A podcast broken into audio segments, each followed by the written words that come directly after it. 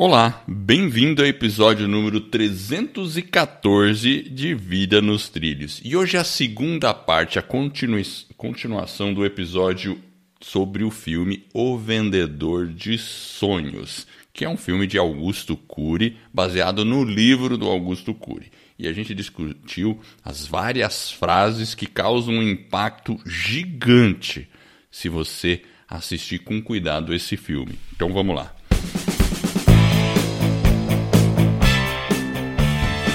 Meu nome é Edward Schmitz e Vida nos Trilhos é o podcast com a sua dose semanal de desenvolvimento pessoal e alta performance. Aqui eu e o meu parceiro de podcast, o Jefferson Pérez, a gente destrincha, desvira as técnicas e os comportamentos que irão levar você rumo às suas metas e seus sonhos. Então lembre-se, você é a média das cinco pessoas com as quais mais convive. Então, junte a esse, a esse time para começar a sua semana em velocidade máxima rumo aos seus sonhos. E aí, Mr. Pérez, sonhou bem essa noite? Eu não tenho esse problema não, eu não lembro de nada dos meus sonhos. Assim, é muito raro eu lembrar dos meus sonhos. Raríssimo mesmo. Sério mesmo? Sério. Outro dia eu sonhei com uma filha de um primo meu, ele mora na Irlanda. E aí não sei porquê, ele tava trocando mensagem com ele e tal. E aí eu sonhei com a filhinha dele. Ele mandou uma foto, aí eu lembrei a hora que eu acordei que eu lembrei. Assim, eu falei, nossa, eu sonhei com a filhinha dele. Mas assim, é muito raro lembrar isso, de verdade. Eu sonho, assim, eu sonho muito. Nossa, sonho direto, né? Meu Deus, eu te, acho que eu vou fazer o teste da cardeneta que eu, de novo, que a gente comentou no, no último episódio. Se vocês querem saber o que, que é a cade, caderneta, né? O papelzinho, vejam o anterior, se você não assistiu. Bom, vamos lá. Então, assim, esse filme aí tem um monte de frase de efeito bem bacana tal. E vamos a mais algumas aqui. Você tem alguma? Tenho muitas lições. A gente, a gente já fez. É um, nós estamos no segundo episódio. Agora a dúvida é: será que a gente vai conseguir ficar nos dois só ou vai ter um terceiro? Essa é a dúvida, hein? Ah, não sei. Vamos, vamos, vamos, vamos tocando aqui, olha. Eu tenho. Vamos tocar. Ó, então. eu tenho aqui, ó. Tem uma, uma, uma das fra frases que ele já fala logo no começo do filme. É, ele fala assim: Vai me julgar pela minha aparência ou pelas minhas ideias? Hum, aparências ou ideia? É, esse também é legal, né? A gente não julga às vezes as pessoas pela aparência? É, e rápido, né? A gente julga rápido, né? Na verdade, você olha assim. Né? Exato. Né? Ainda mais nesse caso aí, que era um maltrapilho, então é Exato. é muito rápido você julgar, né? A gente tem um certo preconceito, né? É, Concorda que a gente com tem? Com certeza, com certeza. E aí ele fala, ah, as ideias. Mas a gente também julga as ideias, não julga? E eu acho que a gente julga as ideias, mas primeiro a gente julga a aparência, eu acho. Porque, na verdade, pensa assim, ó. No caso de um, de um mindim, Sim. Talvez a gente possa pensar aí rápido, né? Não, o cara é um vagabundo, o cara é. Aí a gente pode pegar um monte de adjetivo negativo e julgar, e aqueles preconceitos estão talvez um pouco na nossa mente. Mas a gente tem que se desprender deles, né? Talvez aquilo, né? Talvez o que está por trás ali, como o filme mostra, né? O que está por trás é, da, da, cortina da vida claro. ali, algo talvez mais. Eu, eu tenho uma profundo. história engraçada de sobre mendigo. Eu nunca contei aqui mas eu vou contar. E ficou meio clássica essa história do mendigo. É, lá no. Hum, quando eu... História geralmente é bom, é, né? quando eu tava no grupo. Então vai, vamos lá, eu quero que você conta. De jovens, fazer... lá na, ah. Eu fazia parte de um grupo de jovens da Igreja Católica. Eu, ah, sei lá, eu tinha uns 20 e poucos anos, assim, era 20, 19, por aí. E eu tinha já um Fusca na época. Né? Que na verdade não era meu. Quem tinha comprado o Fusca foi minha avó. Minha avó comprou um Fusca, só que ela não dirigiu o Fusca. E aí a gente que usava o Fusca, os, fi, os netos usavam, né? Então era aquele que era compartilhado. E eu lembro que nesse dia eu estava usando o Fusca, a gente estava numa festa lá na, na própria igreja, na sala. O, no... Deixa o Uber saber disso, é. ó, compartilhado lá atrás. Era, era olha... compartilhado entre os irmãos, né? Avó, é, olha que engraçado. Mas enfim, aí eu estava numa festa no salão paroquial da igreja. A gente estava numa festa do grupo de jovens lá. E aí, não sei, eu tive que pegar alguma coisa no meu carro. E aí, quando eu fui pegar no carro, bem na frente do meu carro, sentado na. na encostado na. Porque o carro estava no, no meio-fio, na rua, e, e, e, era bem o meio-fio que dava costas à lateral da igreja. E, e, tinha um mendigo sentado, assim, né? Bem na frente do meu carro, assim, de, né, de frente pro carro e de costas para a parede da igreja. E aí, beleza, eu, eu fui, já. Você já fica meio assim, você já tem aquele preconceito, né? Veja lá, né? Será que o cara vai me roubar? É, que... bom, tudo bem, eu já fui meio, tá meio aí? assim, né? Meio, né? Fui lá, abri o carro, peguei. E aí o, o mendigo chegou assim e falou: Good night, my friend.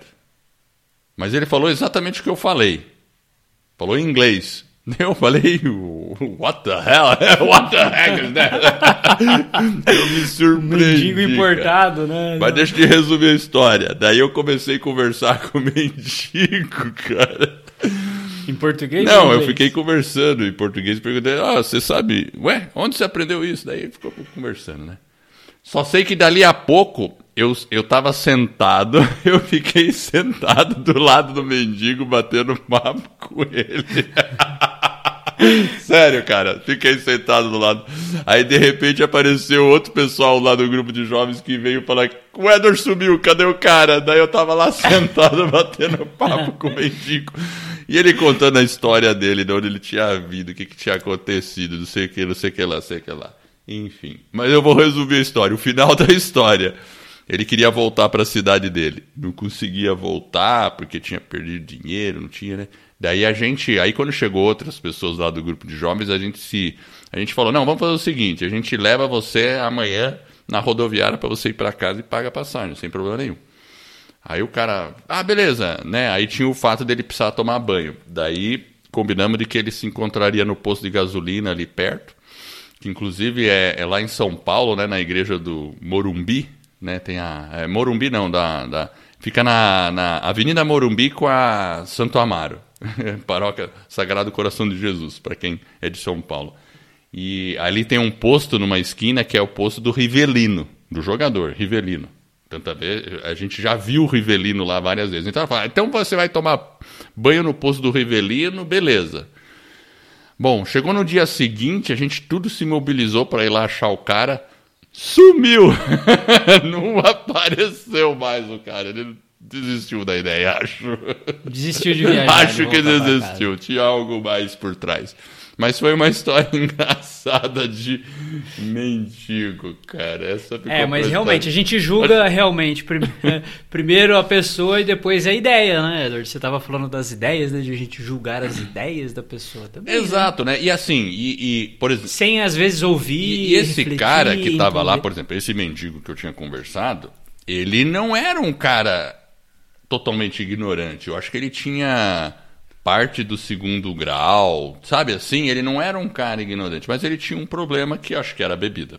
Esse que era o ponto nevrálgico do cara, e aí tinha problema com a família, né? E, e mas você perceba que ah, ele tinha ideias, e ele era uma pessoa que conversava normal, né? Assim, às vezes a gente fica com essa, com essa distância, imaginando, né? Ah, é, a pessoa tem uma aparência diferente e eu hum, já tenho a gente julga o livro pela capa. E às vezes a capa é, do e... livro é uma não é muito boa, mas o livro é excelente.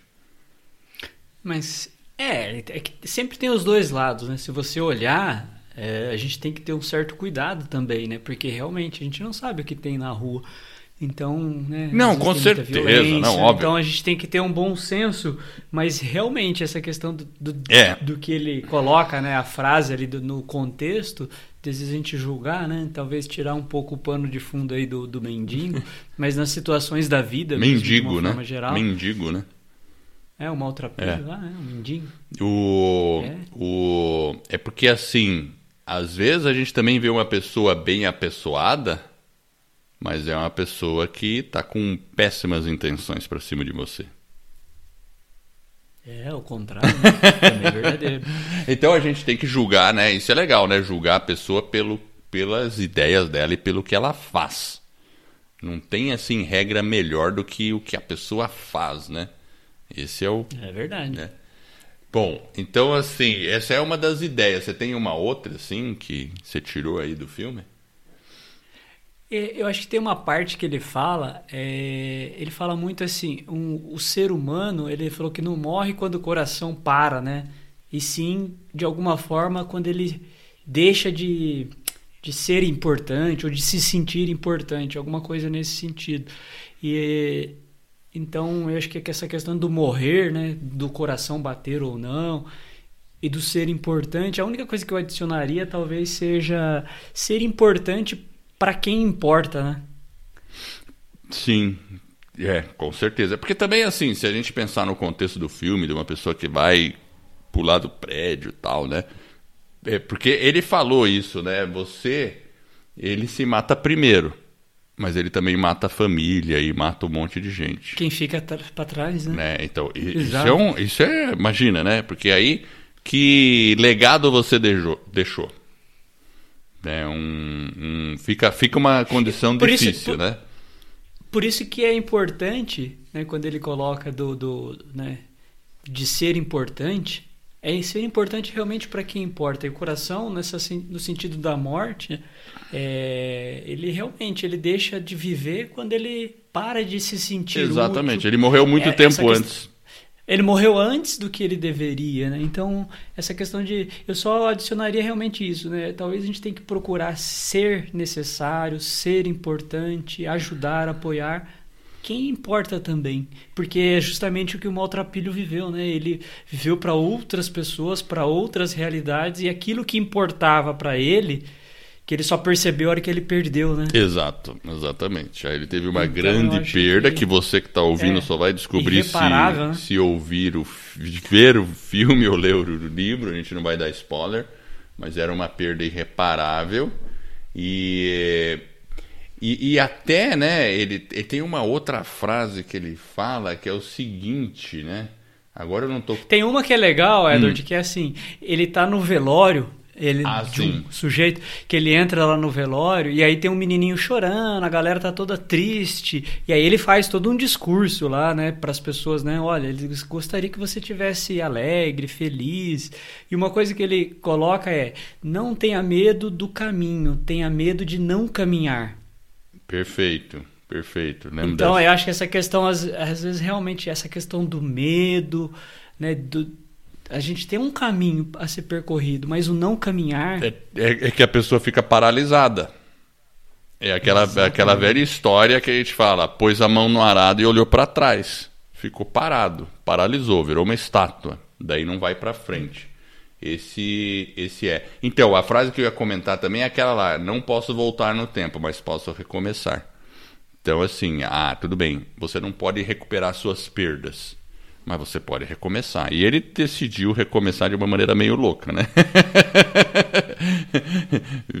Começou a viver a vida no meio da rua, né?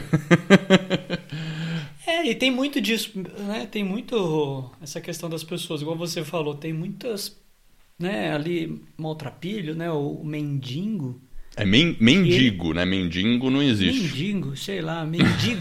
mendigo não existe. então, esse, esse cara aí, quando a gente olha, né, na rua, é, essas pessoas sempre têm uma história, né? Elas não são, igual você falou, né? Aquele que você viu lá na paróquia, que ele não era é, uma pessoa completamente ignorante. Não, seja, não era, muito pelo contrário. Tem um nível de conhecimento, tem a família, e às vezes um problema que talvez ele tenha ali no caminho impeça ele de ir em frente, de caminhar, é. de ir em frente. E aí ele acaba seguindo um outro rumo na vida dele. Não estamos dizendo que é certo, que é errado, mas às vezes ele a gente precisa pensar. Eu, eu pensei num outro filme agora, esqueci o título dele, mas é um filme muito legal também. A gente pode fazer sobre esse filme. Aí é sobre a história de um jovem americano que decide decide viver assim sem uma residência fixa, viajando o mundo, indo por aí e assim como quase como como um maltrapilho, né? Esqueci o nome do filme, é muito legal o filme. Tudo bem que ele é um pouco mais tenso em alguns momentos, mas ele é interessante. Então. Depois você vai lembrar, é, é o mendigo também? É um. É, não, ele não é um mendigo, mas ele é uma pessoa que. ele até em alguns momentos ele fica, mas ele larga tudo que ele tem, sai, abandona a família, tal, some. Esse é o lado ruim que ele faz, né? Porque ele sai do dia para noite, não avisa ninguém para onde foi. Aí é ruim. E ele vai é ruim caminhar pela, aquilo... pelo mundo, ele vai caminhando, ele com uma mochila ele vai vivendo, de cidade em cidade, indo tal, e vivendo. E o objetivo dele é ele ir lá pro, pro Alasca. O objetivo ah. é ir pro Alasca e ficar num lugar lá no Alasca. E ah, eu tenho que lembrar uh, o nome do filme, mas eu, eu vou lembrando ao, ao longo do, do que a gente vai conversando. Isso vai virar, vai virar episódio. Tá, então tá. Uma outra coisa que eu lembrei que o mendigo fala, Edward, é assim: todos somos traidores. Todos somos traidores, é legal. É, porque o, o, sujeito lá, o psicólogo, fala para ele, né? Na verdade, né? Aí ele fala que. É, aí ele fala: olha, fique tranquilo. O mendigo fala, né? Todos somos traidores, né? Eu fiquei com isso, eu marquei aqui, né? E aí e aí ele usa o exemplo dele, ele fala, né? Tipo, a gente pode trair um, um sonho, às vezes um final de semana, que foi o que aconteceu com Exatamente. ele, né? As férias ali, e é o mais importante. Então é um traidor em pequenas coisas simples da vida, do cotidiano, que acaba a gente pode jogar fora às vezes ao invés de estar do lado de algumas pessoas que são importantes. Então, às vezes a gente está traindo, talvez pode ser até o uso do tempo, por que não, né? É, esse é o ponto mais nevrálgico da questão, porque às vezes a gente está trabalhando, trabalhando, trabalhando, e quantas vezes a gente fala, pô, agora eu não posso, eu estou trabalhando. E você fala isso em alguns momentos, e, e, a gente sempre vai ter que fazer isso em alguns momentos para os nossos familiares mesmo, não tem jeito. Tem que trabalhar. Tem que trabalhar. Então, assim, até aqui mesmo, né? Ainda mais agora que a gente nessa pandemia trabalha dentro de casa, não sei o que, não sei o que lá, às vezes você tá ali e você fala, não, agora eu tô trabalhando. E aí você falou um não, mas você não pode falar não o tempo todo. Você não pode ser um traidor o tempo todo e, e definir. Tem que ter tem que ter essas linhas essas bem linhas. delineadas, né? Exato, né? Tem que e, tá... e, às vezes é, e às vezes essa definição ela inclusive ela pode trazer também até algumas discussões mais ferrenhas, né? No sentido de que como que a gente vai separar os tempos? É, né? Tem um estereótipo que... do pai que sempre perde os compromissos do, dos filhos, sabe? E não é verdade. né? Não, existe, né? Existe também. Existe. Mas... Não, mas é que é um, é que é um estereótipo que foi criado nesse sentido, né? de, de que quem trabalha está sempre né, indisponível o tempo para poder estar tá nesse ambiente. Mas tem que ter os tempos de Eu até lembrei, sabe que eu lembrei? A entrevista com a Márcia Bolé. Lembra disso? Lembro. Né, que ela. Márcia Bolé. Né, que ela estava trabalhando, trabalhando, trabalhando, trabalhando. E aí um dia, nossa, essa história é muito, né, muito emocionante, né? Que ela vai lá na sala de aula, tá aí, ó, é um dos episódios nossos aí. Você olhar a entrevista com a Márcia Bolé, executiva, tudo tal. Aí ela até tirou um ano sabático em função disso também. É que ela vai na sala do filho e, e o filho não reconhece ela. Ao é contrário, assim. ela falou: Não, meu filho não está na sala de aula. Cadê ele? Ele estava aqui na sala de aula. Não, claro que ah, seu é filho está. É ele está ali naquela cadeirinha lá. Ela falou: Ah, é mesmo. Ela percebeu, ela, ela por um momento ela não reconheceu o filho. Ela estava tão agitada, tão acelerada. É, aí ela falou, não, eu preciso pegar mais leve, né? Então, ela estava então, isso, é, é, é, são pequenas traições, percebe? Exatamente. Né? Então a gente tem que ir ao longo da vida e percebendo e equilibrando isso. É, isso realmente é bem importante para a gente não trair as coisas importantes da nossa vida. É. Ó, uma outra, uma outra frase que tem aqui. Deixa eu ver como é que tá o nosso tempo aí. Nossa, já é a hora da frase da semana. Então vai ser uma frase do livro. vai ser uma frase do livro. Ó, quem disse que você não consegue carregar o peso das suas perdas? Quem disse que você não consegue carregar o peso das suas perdas. Porque assim, na vida, hum. concorda que a gente sempre vai ter perdas? Concorda que é inevitável? Sim. A não ser que você morra antes de todo mundo, né? Você, é, uma criança que morreu não vai ter perdas, entre aspas, né? Mas à medida que a gente vai adentrando a vida e quanto mais a gente vive, a gente vai perder coisas, sempre. Pessoas. Pessoas e coisas, sempre vai perder situações, vai, vai ter situações, vai ter. as perdas elas vão sempre existir. E claro, normalmente as que batem mais forte são as perdas de pessoas, geralmente. E, e, e muitas vezes, quando a pessoa desiste da vida, e mesmo que ela não pule de um prédio, né, como é o exemplo do, do filme, que o cara não pulou, ele foi salvo, mas enfim. É, se a pessoa desiste da vida, mesmo viva, é porque ela não carrega bem os seus, as suas perdas. É, de, algum, de algum modo, né? né? Claro, pode ter. Ela não sabe lidar. É... Tem outras, mas uma das das alternativas é que é, é saber lidar com perdas. Com perdas, né? para você, porque às vezes a pessoa perde, perde, aí ela fica desgostosa da vida e desiste praticamente, né? Fica lá vegetando, sei lá, vivendo um dia após o outro, sem muitos objetivos, tudo. Agora, é aceitar as perdas, então é, é uma frase realmente poderosa, porque quem disse que você não tem a capacidade de carregar? Porque às vezes a pessoa acha que não tem essa, ah, eu não consigo, tal, eu não vou resistir, eu não vou, né? A gente até falou uma vez aqui de um episódio de uma pessoa até que tinha um problema numa família, é, é uma americana lá, que tinha tido uma morte por suicídio na família e ela tinha uma dificuldade de avançar por causa disso, né?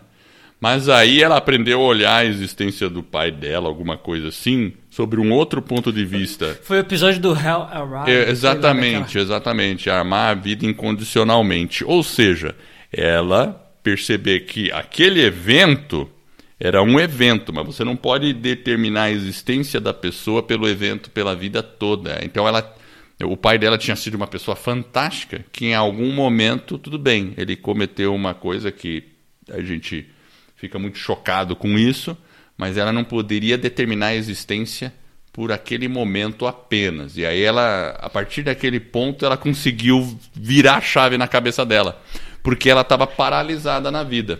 Lembra disso? Eu lembro. E, e, sabe o que é interessante? Que vai com uma outra frase que ele repete muito, o vendedor de sonhos, o mendigo lá. Ele, ele fala assim: ó, eu respeito a sua dor. Exato. Em vários, vários momentos, momentos ele fala pro cara, fala, olha, eu respeito as suas dores. Isso é engraçado, né? Porque realmente a gente tem que, talvez, é, procurar respeitar também. Porque às vezes, às vezes tem alguns medos nossos que são irracional. Né? Até da gente expor o problema, a gente já falou disso, né? De você contar e falar e expor. Mas, é, às vezes eu percebo, olhando para mim mesmo, que às vezes a gente tem essa questão, pô, a gente tem que aprender a respeitar mais a dor da outra pessoa. Né? Então, porque é uma coisa muito única. Muito única, muito única. E, e, e aí, é. talvez alguma coisa que é mais simples para nós, talvez seja mais angustiante para o outro. Inclusive, então ó, a gente pode ter que ter cuidado. Eu né? tenho a frase bem certinha porque eu separei ela. Ó, eu respeito a sua dor, ela é só sua é a única coisa que você consegue realmente sentir agora. E, e isso é importante também, porque é a única coisa. Quando a pessoa está realmente angustiada, parece que ela fica presa. E a gente já passou por isso. A gente está naquela emoção e parece que não tem nada mais, mesmo aquelas coisas que a gente adorava fazer, que nos tiram daquela dor naquele momento. Aí ele fala: é a única coisa que você consegue realmente sentir agora. Então, naquele momento, é só aquilo lá mesmo. É interessante isso. E aí, o que, que a gente precisa nesse momento fazer? Tem que aguardar. Tem que deixar um pouco, porque não é do dia para a noite, às vezes, que acontece a mudança, né? Porque a gente sempre teve nesse local aí. Em alguma. Em algum nível, todo mundo já teve nesse local de sentir uma dor e, e mesmo que você tenha aquela coisa que você adorava fazer, aquilo parece que não brilha mais naquele momento. Mas assim, o legal. A gente foca, a gente foca na dor Exato. e não numa série de outras coisas positivas. E às vezes é difícil você se, se desconectar. desconectar. Então, assim, é para algumas pessoas pode levar mais tempo, para outras menos tempo. Né? E, e, e, aí conecta de novo com aquela frase: quem disse que você não consegue carregar o peso das suas perdas. Né? Então, em algum momento, você vai ter que conseguir carregar os pesos para conseguir continuar caminhando. Isso aí também é poderoso, né? você pensar, né? É, e, além de ser poderoso, tem uma parte lá no filme que ele, ele coloca esse contexto também, só que ele faz uma palestra, né, pros, pros empresários. Exato, isso é legal. E os caras vão num cemitério, né? e, e, olha que engraçado, né? Ele, ele, ele contextualiza, porque tem, tem um significado muito grande dele estar tá no cemitério, né? Porque ali é realmente é o nosso fim é ali, não vai ter jeito, todo mundo, por mais que a gente queira escapar, né? O pessoal tá Por enquanto não tem não jeito. tem ali jeito. é o nosso fim, né? É um caixão.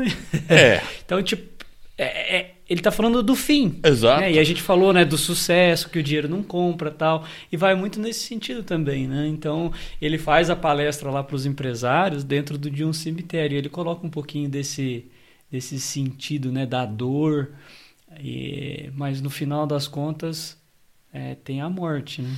É, e, a- e isso é legal, né? Porque a gente já falou sobre essa questão também, né? Quando a gente fica consciente de que um dia a gente vai partir desse local, invariavelmente, é, tudo bem, algumas pessoas podem se sentir angustiadas, porque é uma coisa que para algumas pessoas angustia, né? Fala, caramba, eu não vou estar mais aqui, como é que vai ser, né? Aquela coisa assim, né? Mas por outro lado, eu acho que isso também dá um senso de urgência pra gente e um senso de valorização do momento presente e do que a gente quer fazer ao longo da vida. Às vezes eu gosto de brincar com, com meu irmão que falava isso e a gente às vezes fala assim, daqui a 100 anos ninguém vai lembrar mesmo. é. Então, ah, você quer fazer um negócio aí tal, e a gente fica pensando assim, né? Porque a gente sempre põe as coisas em contexto, né? Ah, eu vou fazer isso, mas. Ah, e se acontecer isso, se acontecer aquilo. Pô, daqui a 100 anos ninguém vai lembrar mesmo disso. Você sabe assim? Quem vai lembrar? Vai lá, faz o que você quer. Ah, mas se der errado, e se não sei o que, não sei o que, não se preocupa, daqui a 100 anos ninguém lembra mesmo. Né? Então, É, e- e eu acho que é isso mesmo, quando ele põe a, a morte né, em per- perspectiva. Inclusive, ele fala um pouquinho, né? Ele fala assim, ó, é, um dia de cada vez, né? Ele fala, um dia de cada vez. Ele fala pro, pro sujeito lá. Ele fala, ó, ontem já foi, a gente tem o hoje e a gente pode fazer dele o que a gente bem desejar. Então, é, temos que. Essa questão né, de um dia, dia, de cada em cada vez é muito importante, porque eu, pelo menos, pra mim, funciona muito bem. Às vezes eu tenho um dia que não foi tão legal, tá aquela coisa. A melhor coisa, pra mim, o melhor psicólogo, o melhor é uma boa noite de sono. Pra mim não tem coisa melhor do que isso, assim, no modo geral. Dormir, se, se tem uma coisa que a gente pode fazer pela nossa saúde, até antes da alimentação e tudo mais, é tentar dormir bem. É verdade. É, porque assim, se você não dorme bem, é difícil ter um bom dia. É difícil. Por melhor que você esteja da cabeça, tudo, você fica com o corpo meio estranho. Agora, se você realmente dorme um pouso repousante, ah, mas eu não tô conseguindo dormir, tô com insônia e eu tenho dificuldade às vezes. Eu tenho dificuldade. E se você tá, você que tá ouvindo aí tem muita dificuldade, procure um médico. Procure um médico, ele vai ajudar tal. E até um, um, um período você estabelecer realmente boas noites. Porque o, o, o sono, cara, ele tem tanta função no corpo inteiro que a ciência desconhecia e tem livros aí excelentes sobre isso. A gente pode até depois fazer um outro episódio sobre o sono. Eu estou lendo um livro, mas confesso que esse livro eu estou indo muito devagar. Mas parece que são descobertas assim, assim impressionantes. É aquela coisa assim, vale muito a pena dormir as suas oito horas de sono, porque é recuperação psicológica do corpo, emocional, você potencializa a criatividade, você emagrece enquanto dorme, porque o corpo está ali trabalhando e ele está trabalhando muito até, mas sobre um outro aspecto, não é o aspecto de vigília, onde você está consciência, mas no subconsciente. O corpo continua trabalhando ali, consumindo calorias e tudo mais. Então, é, um dia após o outro. E se aquele dia foi ruim, durma bem, né? Durma o sono dos justos. O pessoal fala do sono, já ouviu essa? O sono dos justos? Que é aquela É quando a pessoa apaga e acorda, né? sem, sem regret, sem arrependimento.